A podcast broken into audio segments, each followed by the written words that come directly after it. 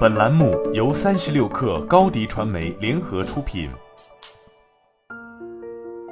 本文来自三十六氪神译局。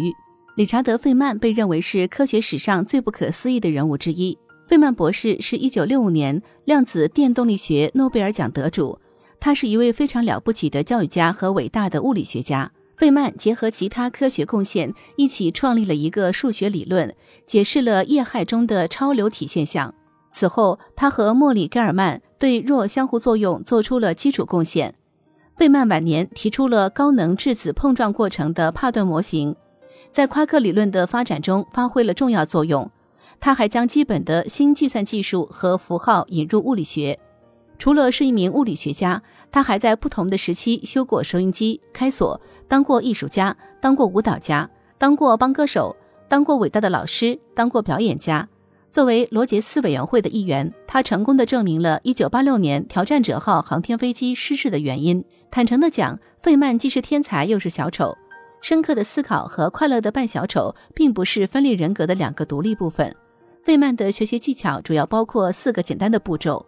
步骤一，费曼技术几乎适用于任何学科和概念，而并不局限于数学或物理，它可以应用到更广泛的领域。使用这种技巧的第一步是选择主题，并开始研究它。现在，学习并不意味着仅仅记住知识。事实上，费曼本人一直反对死记硬背的文化，他一直认为一个人应该学习和理解原则。而不是死记硬背事实或公式。另一个学习的好方法是写，在纸上写东西会刺激大脑的海马体，这部分大脑主要负责记忆和学习。步骤二，如果你想掌握某件事，那就把这件事交给别人。教学是学习的有力工具。用你自己的话解释某个概念，并试着向孩子或完全不熟悉这个话题的人解释。你也可以假装向桌子上的一只橡皮鸭解释。这个想法是试图用尽可能简单明了的语言把事情分解，尽量使用简单的术语和词汇，不要只局限于你所学的领域。你也可以列举一个或两个例子，使事情更容易理解。如果你这样做，你会更容易理解更深层次的东西，并帮助你建立知识的联系。所有的东西都是由原子组成的，原子是一种永无休止运动的小粒子，当它们相距不远时，就会相互吸引。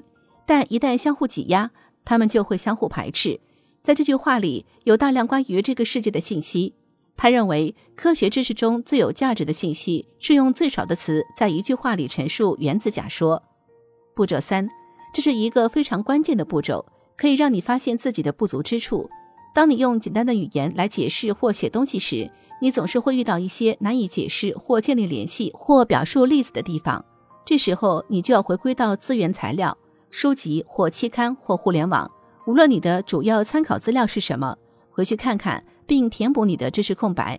你可以通过几个例子来寻找自己的差距，比如无法解释或简化某事，忘记了一些重要的要点等等。我们的想法是回到过去，再次修改，这有助于你更好地理解事物。在这一步中，你知道你需要努力和关注的领域，这是学习过程的重要部分。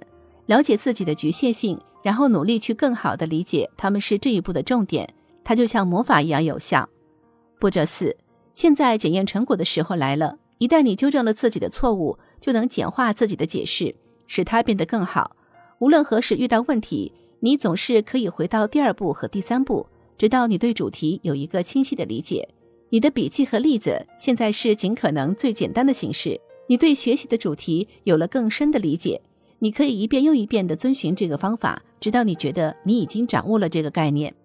费曼学习技巧可以帮助你从不同的角度学习和理解事物。它不仅可以用于学术目的，还可以用于建立企业、建立心智模型等等。费曼技术是掌握大量信息的好方法。好了，本期节目就是这样，下期节目我们不见不散。